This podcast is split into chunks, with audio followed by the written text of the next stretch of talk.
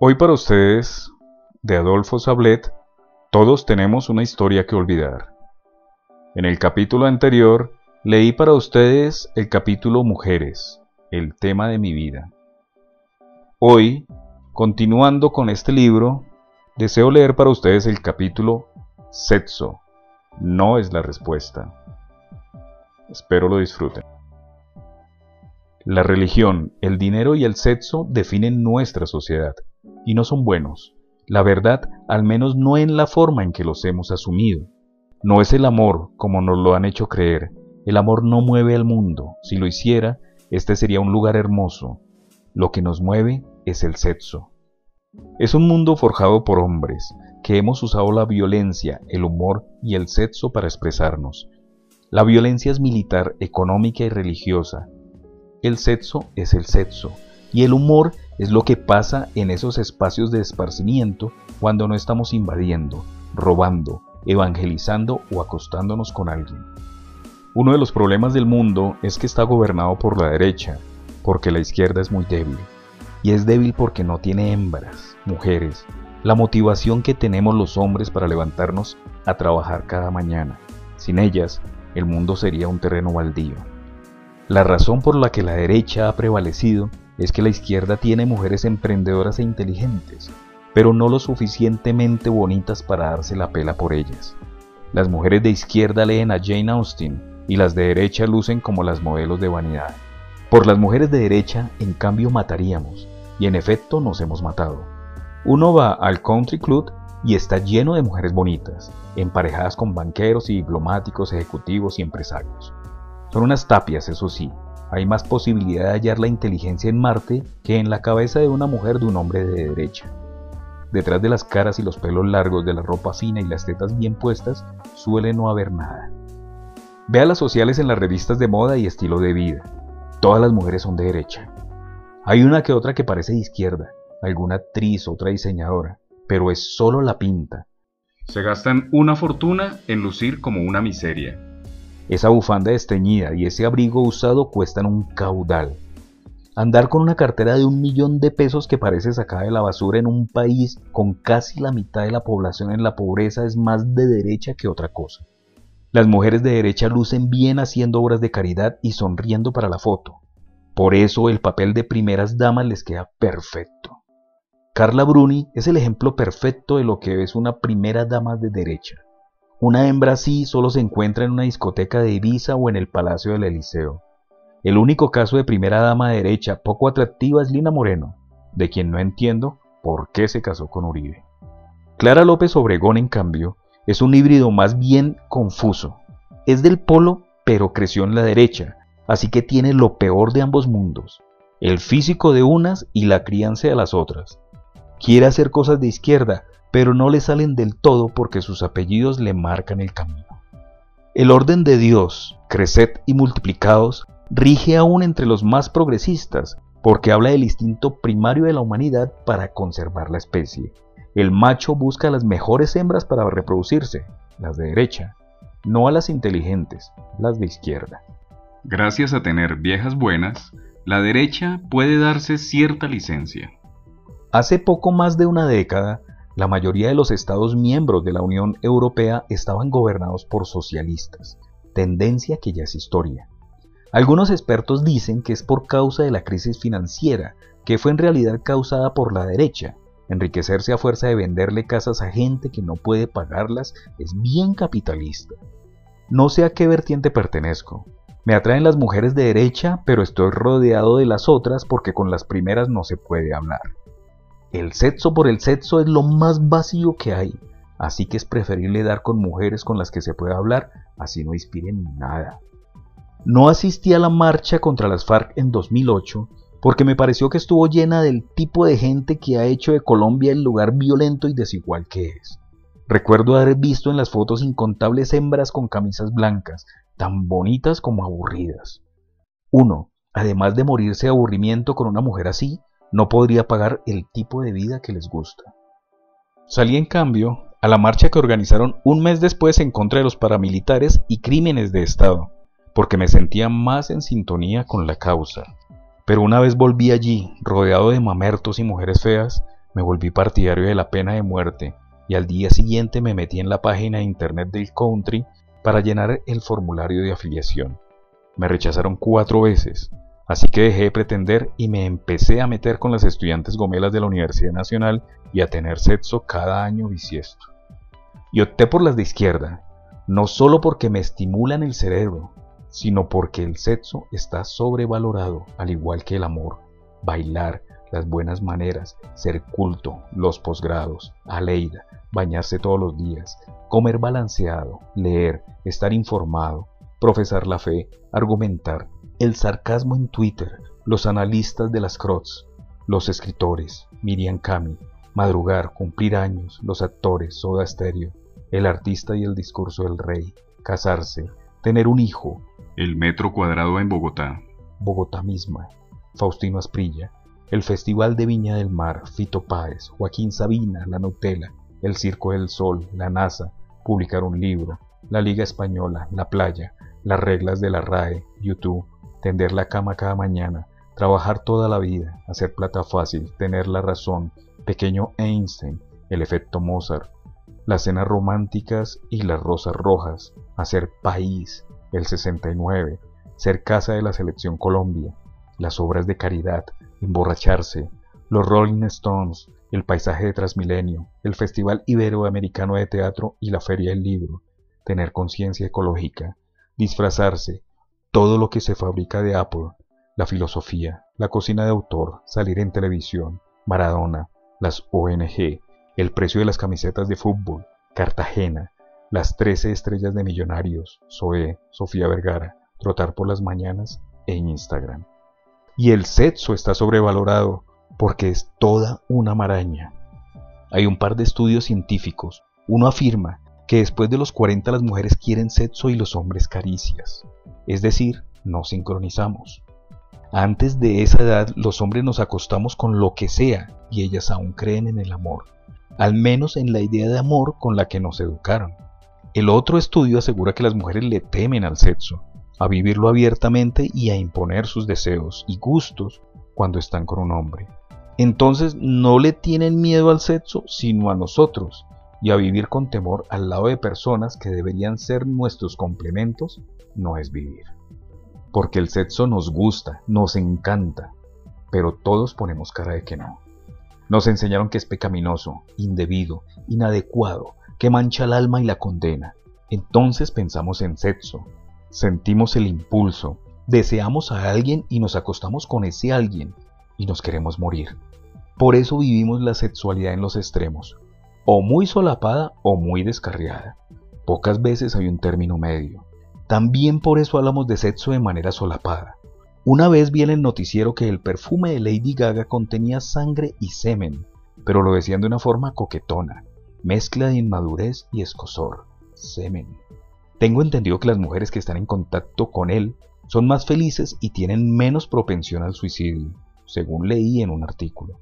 Semanas atrás me había enterado por internet de que mirar tetas alarga la vida.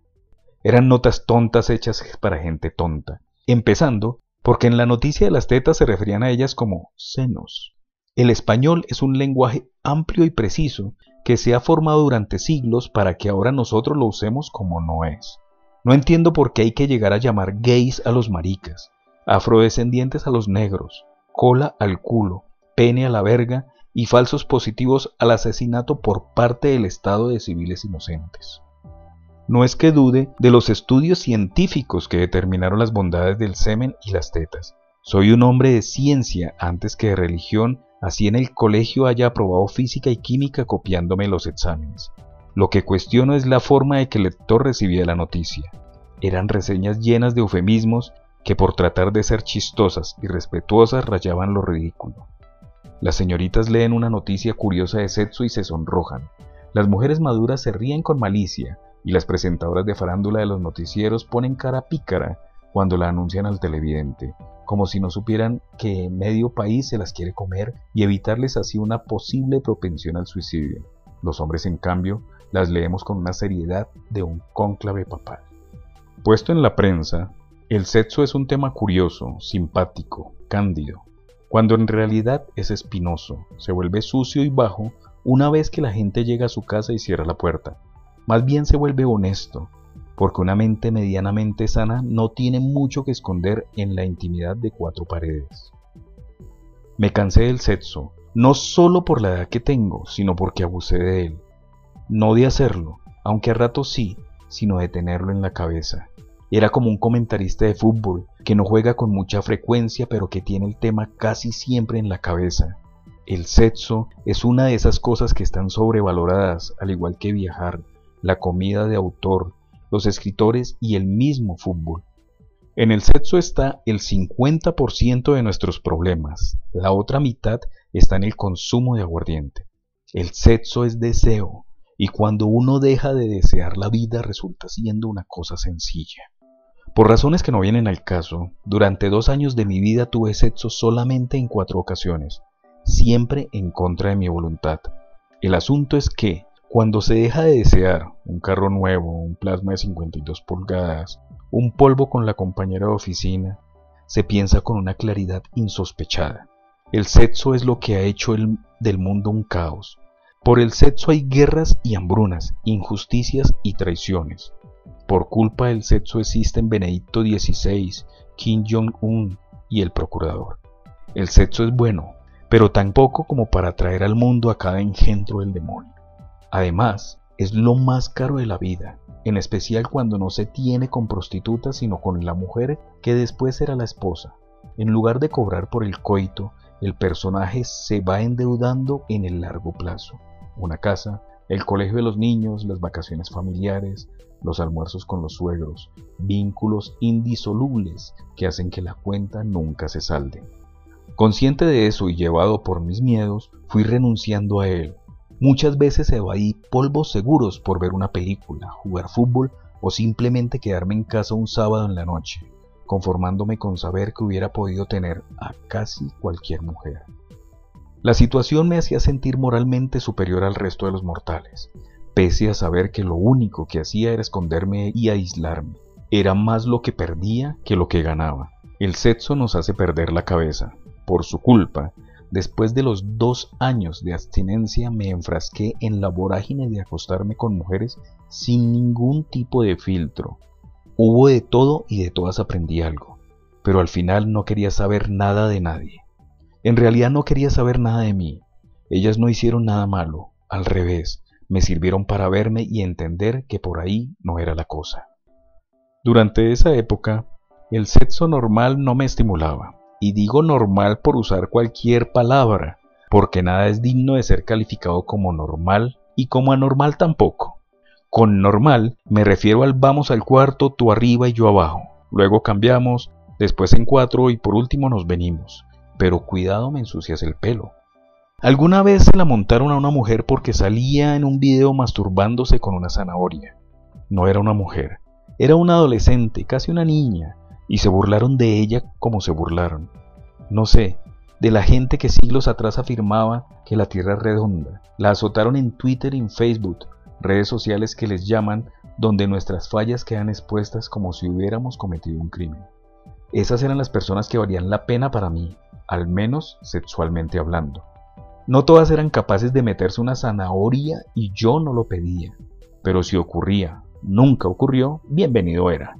Conocí de todo y de todas me quedó algo. Es que a veces la vida puede ser tan aburrida que la salida es desfogarse en el sexo. Estamos llenos de reglas y restricciones. ¿Por qué llevarlas a la cama? En el sexo hay que hablar y tener fantasías y probar y soltarse. Hacemos mal cuando imaginamos que estamos teniendo sexo con alguien más, pero preferimos cerrar los ojos y callar en vez de votarlo. Este es un país mal comido, educado con sexo con Esther y Flavia dos Santos. Y no debería ser así porque el mundo es un lugar amargo, porque tiene mal sexo. Por otro lado, el gobierno lanza campañas para que asumamos el sexo con responsabilidad y respeto. Y entre más se falta el respeto, mejor. No me puedo quejar del sexo que tuve, pero no me saciaba. Estaba buscando algo que no estaba ahí que ni siquiera existía. Sentía no solo insatisfacción, sino que me estaba metiendo con mujeres mojigatas. Me las encontraba en el chat, les decía que me las quería comer y me contestaban con un emoticón. Mujeres que habían quedado fascinadas con 50 sombras de Grey. Entre más les guste esa novela, peor polvo son. O quizá el problema era yo, que, desgastado, me había vuelto malo con los años y cada vez me costaba más inspirarles malos pensamientos, que era lo que buscaba por entonces. Aunque no era solo el sexo, estaba aburrido de todo. Muchas cosas de mi vida estaban mal y no lo sabía. Por esos días escribí esto en mi blog. A partir de acá vienen varios relatos eh, que el autor publicó en su blog. Vamos por el primero. Todo aburre. Todo aburre. Las rosas rojas y las manzanas verdes. Ser cajero de McDonald's y preguntar N mil veces a alguien si quiere el combo agrandado. O de carulla y hacer lo mismo con el número de la tarjeta puntos. Aburre el matrimonio y que le digan a uno doctor, rendirle cuentas al jefe y preocuparse por el bienestar de los empleados, el helado de chocolate, las superproducciones de Hollywood, el retraso mental de Lady Gaga, actualizar un blog. Pensar en el suicidio sin ser capaz de cometerlo es aburrido.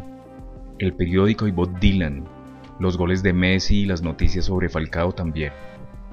El sexo oral con final feliz, los viajes transoceánicos, las fiestas sorpresa, los asados de domingo, la farándula nacional, las noticias de última hora, los aplausos, los elogios, las críticas constructivas, las destructivas también, los buenos días al portero, esperar a que el semáforo cambie a verde, las frases ocurrentes. Todo cansa hasta el hartazgo. Tu culo diminuto, decir te quiero, desayunar solo, alimentar al gato, regar las plantas, almorzar de afán, beber hasta perder el conocimiento, tener sexo a cambio de nada o de todo, son cosas que pueden matar de tedio. Todo, hasta los besos de los hijos que te dio la mujer que amas, aburre si ocurre a diario. Pero de vuelta al sexo, que es lo que atañe en este capítulo, estaba tan desencantado que por esos días me inventé un juego. Ojear la TV y novelas para imaginar con quién me acostaría. La principal regla era que solo podía elegir a una actriz por página y no podía repetir. Así que al terminar de mirar la revista, resultaba teniendo sexo con no menos de 60 bellas y famosas. A ese nivel estaba. Pero antes de aburrirme del sexo del todo, me despegué del real para enfocarme en el virtual. Empecé a ver porno, pero el porno es aburrido, es agresivo y mentiroso, no es la vida real, Está hecho para personas solitarias, necesitadas de estímulos. No digo que esté mal, y a veces no sobra como parte del juego, pero puede terminar distorsionando la realidad. Además, está idealizado. La gente no tiene sexo como en los videos de porno, no tiene esos cuerpos ni esas dimensiones. Encima, llena el computador de virus de todo tipo y lo pone lento. No vean porno como salida, no tiene la respuesta a nada.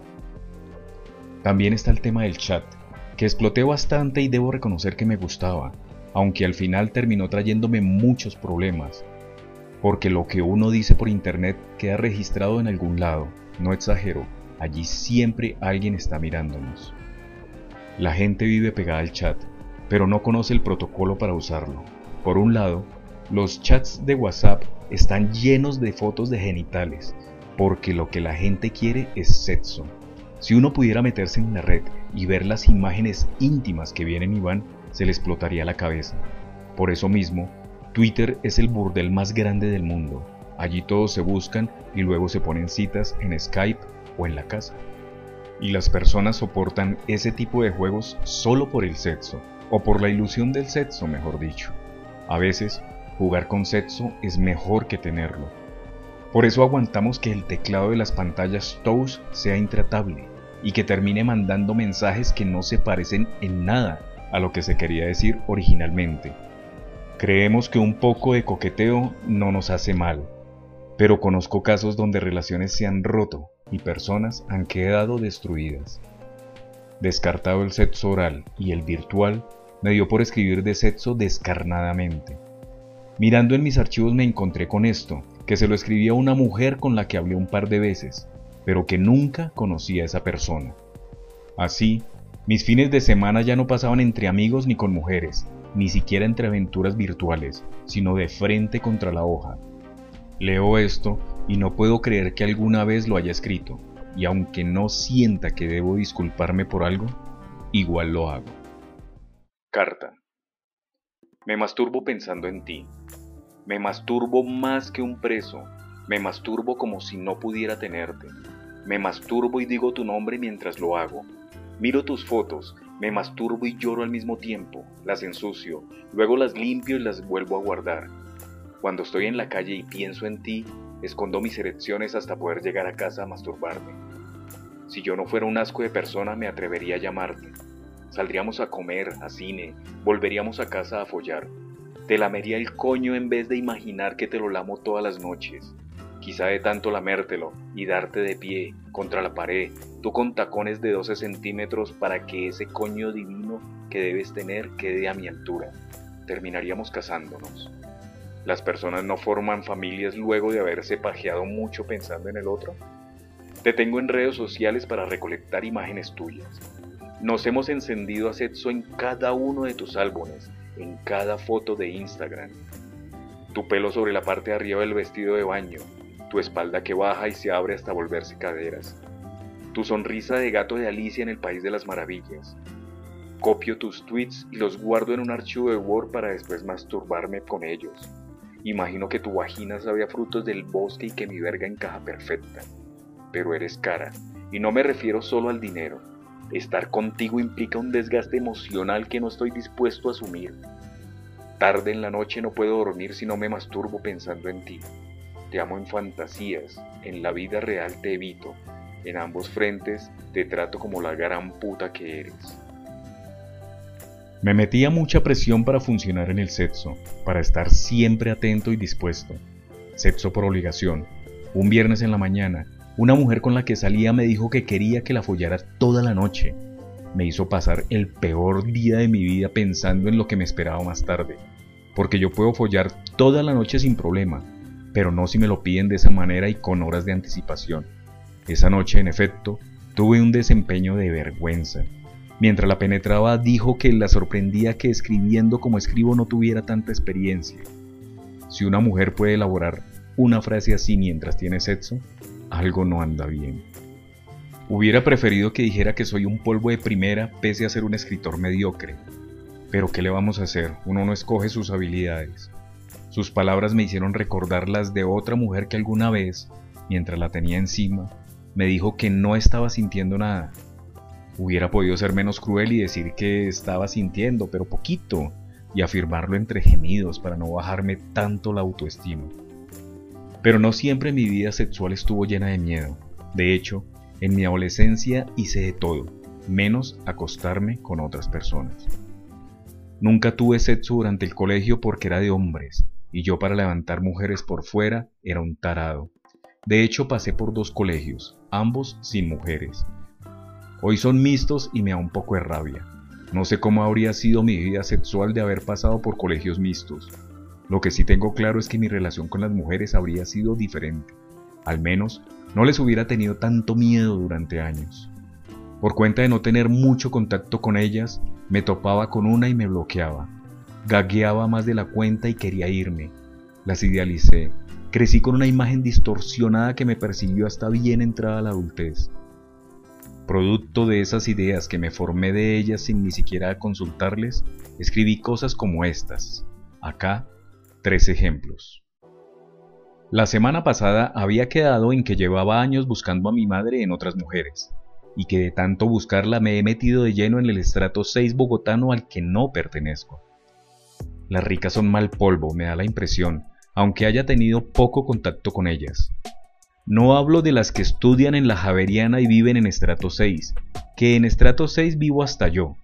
Me refiero a las millonarias de verdad, a las que desde los 14 se van de paseo a Cartagena porque sí y rumbean con los hijos del presidente de turno, a las que son amiguis de toda la vida, arman combo para pasear por Europa en verano y entre ellas se llaman Lauris, Natis, Juanis, Callis y Anamá.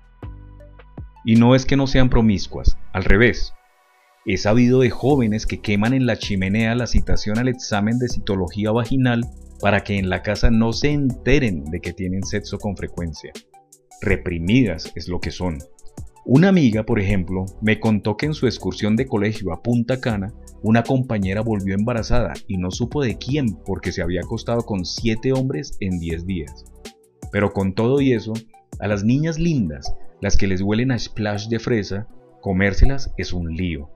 El otro día, Andy Murray se convirtió en el primer británico en ganar el abierto de Wimbledon en 77 años y las cámaras enfocaban a su novia emocionada en la tribuna. Daba la impresión de que por fin se lo iba a dar después de años de noviazgo, porque mujeres como ella, que no sudan por nada del mundo y hacen todo sin el alma, hasta aplaudir al novio que en la cancha vence al número uno del mundo, se sienten princesas que si se acuestan con alguien es porque lo están premiando. A mí me pasó y no soy Murray. Hace unos años le decía cochinadas a una mujer mientras teníamos sexo, y cuando vio que cada barbaridad que lanzaba era peor que la anterior, me contestó, cuidado con lo que dices porque se te daña el polvo. Es decir, era como si ella no lo disfrutara, sino que estuviera haciéndome un favor. Kim Sears se llama la mujer de Murray. Tiene pinta de ser de esas que se les da asco hacer y que les hagan el sexo oral, y que se mete con un hombre por el estatus, fama o dinero. Porque muy buen tenista y lo que quieran, pero Murray no se ve gran cosa, y para aspirar a una mujer como ella le toca ganar muchos torneos y salir en muchos periódicos. He aprendido entonces que el sexo con las feas es el mejor, con las feas y pobres, y ni siquiera feas y pobres, porque eso suena discriminatorio, sino con las del promedio. Porque las personas somos en la cama como en la vida, si una mujer se le mide sin problema a cualquier plan, es buen polvo. Pero si le hace mala cara porque la invitan a orientar al campín y después a comer fritanga, es una jartera en ambos frentes. Lo va a notar ahora que se viene Halloween. Las que más provocativamente se disfrazan, más reprimidas son. Si va a una fiesta, no se deje seducir por la gatica sexy o la enfermera caliente. Más bien busque a, no sé, una mujer que esté disfrazada de Mario Bros, esa fijo es un polvazo. Y hablando de enfermeras, el mejor sexo se tiene con las doctoras, porque no le temen al cuerpo, al contrario, saben para qué sirve, cómo se usa y no le ponen misterio a nada.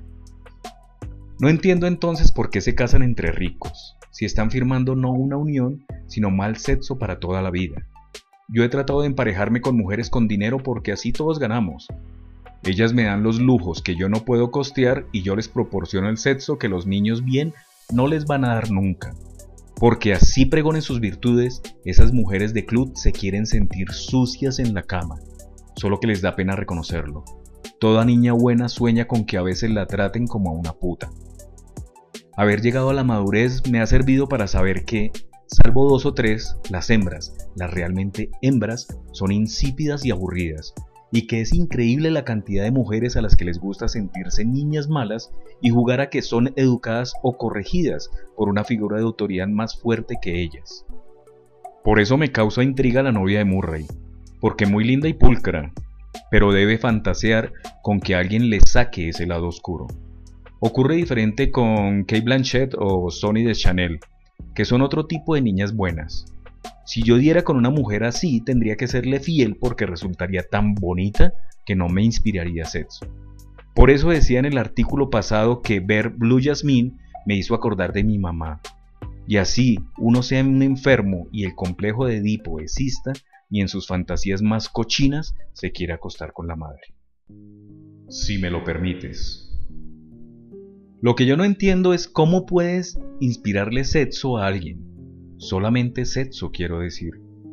Porque está bien que seas una hembra irresistible, pero no me parece que es sexo lo primero que proyectas. Por otro lado, lo que no soporto es ver la lista de hombres con los que has estado y saber que yo no clasifico a ella. Y es raro, porque toda la vida traté de convertirme en esa persona de quien yo me enamoraría si fuera mujer. Pero al parecer tengo un concepto demasiado bueno de mí mismo, y el modelo Adolfo Sablet no tiene mucha demanda en el mercado. No estoy cuestionando tus gustos, cada uno mira con quién se mete, pero igual me duele. Porque a mí no me duelen las tres o cuatro mujeres que me dijeron que sí, sino la tracamanada de ellas que me han dicho que no. Todas repiten en su momento el mismo discurso, enumerando mis múltiples virtudes para después cerrarme la puerta añadiendo que cualquier mujer se moriría por estar conmigo, cualquiera menos ellas. Por eso te pedí que te callaras cuando te vi venir con los argumentos de siempre. En este momento de la vida prefiero que me digan que soy bruto, aburrido, feo y sin gracia, pero que estén conmigo. Porque el asunto es que la gente no se enamora de otra gente por sus virtudes. Una mujer no se fija en un hombre porque sea inteligente y honrado, y decente y gracioso y hasta la trate bien y sea un buen trabajador. Si así fuera, Pablo Escobar no habría tenido esposa ni amantes y todos los políticos serían solteros. Al igual que en la política, pareciera que en el amor es necesario ser mala clase para triunfar. De labios para afuera, las mujeres afirman querer a alguien bueno que las quiera y las respete, pero luego dan con él y descubren que un hombre así es muy aburrido, y que es mejor salir con el lampón que las llama con tragos a las 2 de la madrugada para tener sexo. Y ellas van y se lo comen porque creen que así van a enamorarlo. Hay que ver cómo cierran su corazón las mujeres cuando descubren que no pueden cambiarnos. Lo que me da rabia contigo no es nada de lo que acabo de decir, sino haberme ilusionado. Qué idiota puede llegar a ser uno. Qué metido en la historia ignora toda evidencia y no cae en cuenta de que mujeres como tú no se fijan en tipos como yo. Ayer me escribió una amiga desde el aeropuerto de Albany. Raro. Es diseñadora y me contó que la plaza central de la ciudad fue diseñada por Le Corbusier, pero que todo el mundo la odia, pues es monolítica y solitaria. El hecho es que estaba esperando un vuelo y se puso a leer este blog. Cuando volvió a casa, vive en Chicago, le tradujo a su novio, que no habla español, un post que le había gustado. Luego hicieron la cena y al final de la noche follaron, que es lo que se pide a la gente, que se ame y que folle. Qué bonito explicarle a alguien que uno ama algo que no es capaz de entender. Es un guiño tan humilde como apabullante. Vale más una traducción que un collar de diamantes, porque lo primero une, mientras que lo segundo se presta para peleas. Yo quisiera hacer algo así contigo, pero de nada serviría, porque si bien podría parecerte dulce, no lograría que te enamoraras. Además, está el detalle de que hablamos del mismo idioma, y encima eres más inteligente que yo. Así que, de ser necesario, a ti te tocaría explicarme las cosas y no al contrario. A veces me gustaría hacerme el malo para que me pusieras atención, pero la verdad es que eso no me sale. Te veo y me derrito como una colegiala virgen. Aún así, si me lo permites, la follada sí me encantaría pegártela. Algún día alguien se dará cuenta. A veces lo que necesitamos es una buena follada.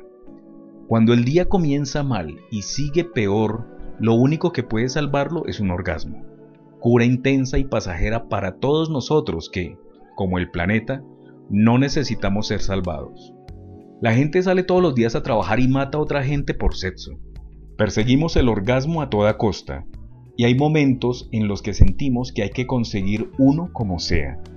Yo no puedo pensar, ni comer, ni moverme, ni seguir con mi vida normal, que no es que sea la gran cosa, hasta que logro uno.